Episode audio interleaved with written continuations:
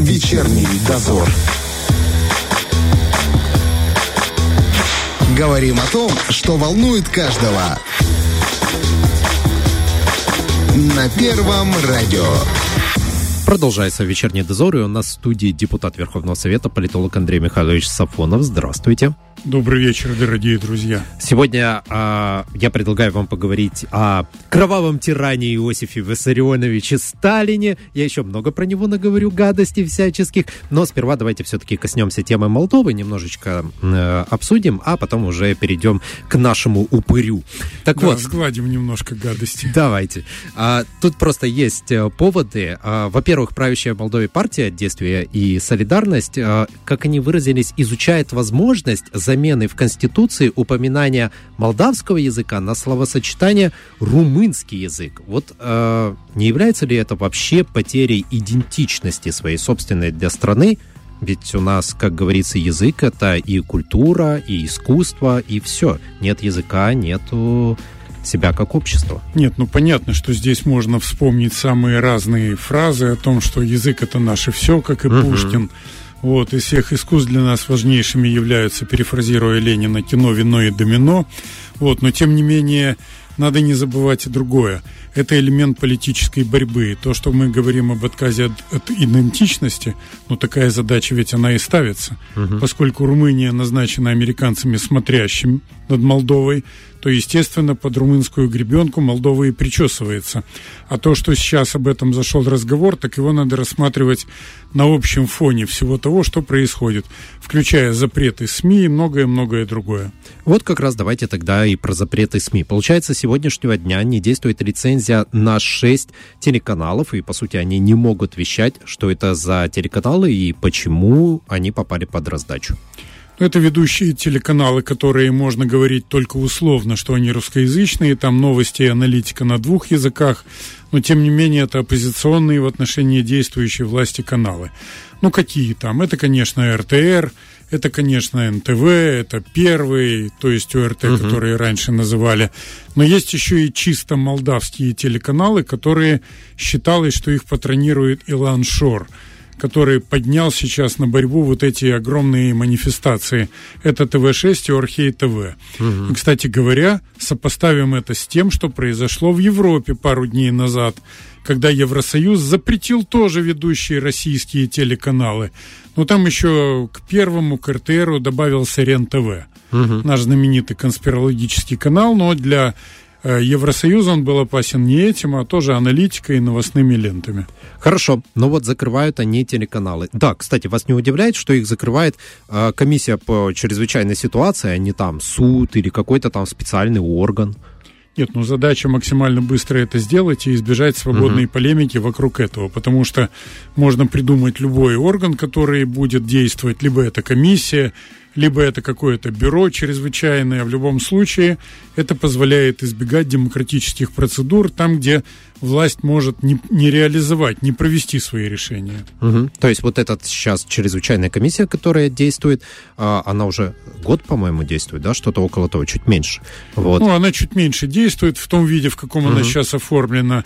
Но эта комиссия однозначно комиссия партии власти. Угу. То, что этому решению де-факто не подчинилась Гагаузия, это доказывает, все-таки люди не готовы проглотить все, что им там дадут на тарелке. Угу. Просто хороший получается такой инструмент у власти есть сейчас в руках. Если что, мы все списываем на ЧС и делаем, что хотим. А я думаю, это не просто инструмент, это еще и бумеранг. Ведь совершенно очевидно, что если такая власть все-таки она падет, уступит свое место, то, разумеется, всякая здравомыслящая новая власть, она просто позапрещает все так называемые информационные помойки, которые оправдывают идею унионизма, поглощение бывшей советской Молдавии и Румынии и так далее. Ну, как говорят китайцы, нет иного выхода, кроме как бороться острием против острия. Смотрите, а, по сути сейчас вот русскоязычное население Молдовы а, лишается доступа к информации, и возникнет такой информационный вакуум определенный, да, потому что будет меньше источников, откуда эту информацию можно получить. В целом мы наблюдаем над тем, как планомерно потихонечку выпиливается все русское, что есть в Молдове. Разве нет каких-нибудь, не знаю, международных законов, каких-то конвенций ООН или еще что-то, которые защищают право тебе получать, распространять информацию на родном языке, ну, как бы, иметь такую возможность, Нет, как ну минимум. есть, есть, конечно, но сейчас всем плевать на это. Дело в том, что мы стоим на грани войны, причем опасность именно, как говорят мировые лидеры, ядерной войны все более увеличивается, Мгм. и в этой ситуации размахивать хартиями, декларациями и так далее, я боюсь, это не возымеет должного действия. Поэтому, мне кажется, сейчас каждая уже сторона, она защищает свое информационное пространство. У кого власть, у того и сила. Другой вопрос, что идет не постепенное выпиливание всего русского, и я бы даже сказал не столько русского, сколько вот этого бывшего, может быть, имперского, может быть, советского, то есть общего культурного пространства. Идет оно очень жестко и очень быстро. Я думаю, что вакуум, о котором мы с вами говорим, Роман, он будет заполняться по двум направлениям. Первое направление – это будут русскоязычные телепередачи или каналы, которые патронируются западниками. И, возможно, второе направление – это будут каналы, которые будут созданы непосредственно в Молдове для того, чтобы воспитать в русскоязычном же населении ненависть к России. Это делается, например, в Прибалтике, там эксперименты такие ставятся. Но более того, это, конечно, не сможет решить основную задачу. И тогда, я думаю, националисты перейдут к следующему этапу. То, что, например, практикуется в Латвии. Это уголовная ответственность и возможная посадка в тюрьму за просмотр российского телевидения. Так и начнется тогда притеснение по языковому принципу. Они давно уже идут. Ну, это совсем... Это не притеснение, это просто уже ликвидация единого пространства, культурного, политического, языкового с бывшим Советским Союзом. Очень тяжело, вы знаете, вот есть люди, которые родились в Советском Союзе, есть люди, которые, например, моего возраста, и они вот говорил человек там 40-50 лет на русском языке, он не сможет сразу перестроиться. То есть очень сложно будет. Я не представляю, как человеку жить в обществе, где язык, на котором ты вырос, читал, где ты разговаривал, все это, получал информацию, как теперь тебе вот общаться. Просто элементарнейше. Но это делается и не для перестройки такого рода людей, это делается для их выдавливания, чтобы Мгм. они взяли и уехали, бросив все, и уехали, куда глаза глядят, лишь бы не находиться больше э, в ситуации, когда или земля горит у них под ногами, или создаются невыносимые условия для повседневного общения в социальном, в политическом пространстве, в языковом, э, в медийном и так далее. Тем более это остро касается людей, которые являются людьми преклонного возраста. Бороться у них уже с этим сил нет, в отличие от молодых, от, от людей среднего возраста. А воспринять они это, как мы с вами говорим, вряд ли смогут, потому что воспитаны они в других традициях. И кроме того, они ведь самые активные избиратели. Выбить самого активного избирателя, маргинализировать всех остальных, заставить их замкнуться в своей квартире и не участвовать в общественно-политической жизни, поскольку вам, ребята, как говорится, ничего не светит.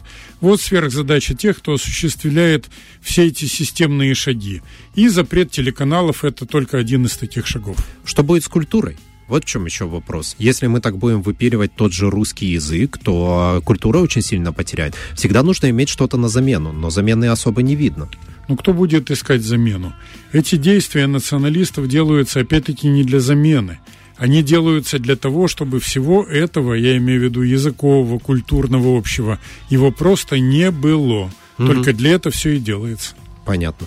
Ну и еще такой момент, буквально несколько минут. Тут власти Молдовы объявили все-таки о независимости от э, российского газа. А, цитата, мы обещали, что будем создавать резервы и находить альтернативы, чтобы перестать зависеть от одного источника. У нас это появилось, сказал вице-премьер Андрей Спыну. Так вот, независимость э, по-молдавски выглядит так, что больше они не будут потреблять газ от «Газпрома», а будут использовать э, энергоресурс компании «Энергоком» и платить 1108 долларов за одну тысячу кубометров газа. А напомните, почем «Газпром» продавал Молдове газ?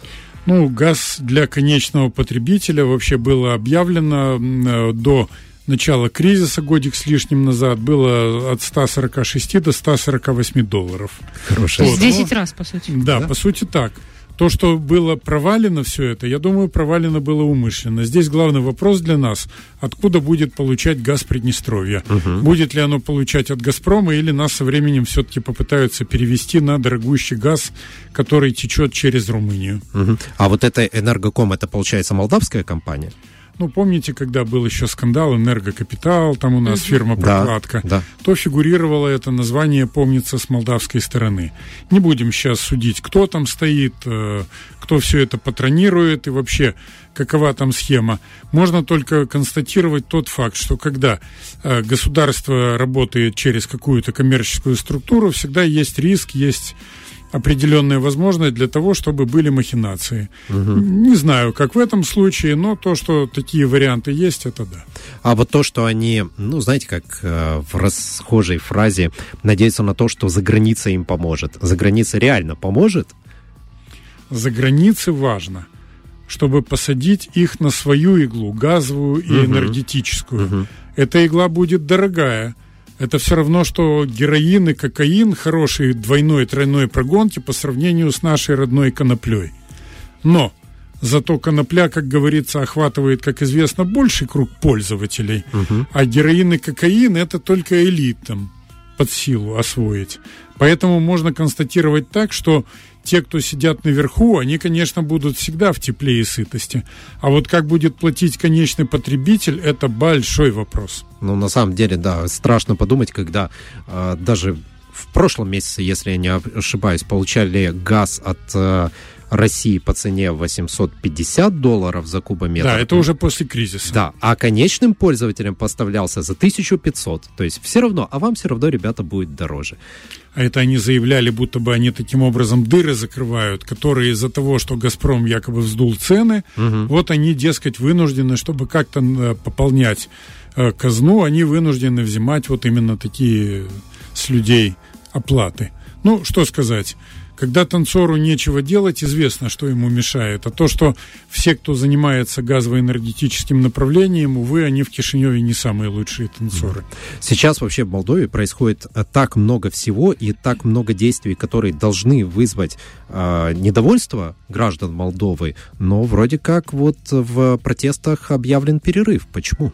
Самое время-то раскачивать лодку. Ну, как сказать, сейчас уже недолго осталось до первого Рождества. У нас же праздники широкие, большие, угу. длинные. Первое Рождество номер один католическое, потом Новый год, потом второе Рождество, это номер два православное, вот, потом Старый Новый год, потом крещение, то есть где-то месяц это пьянка.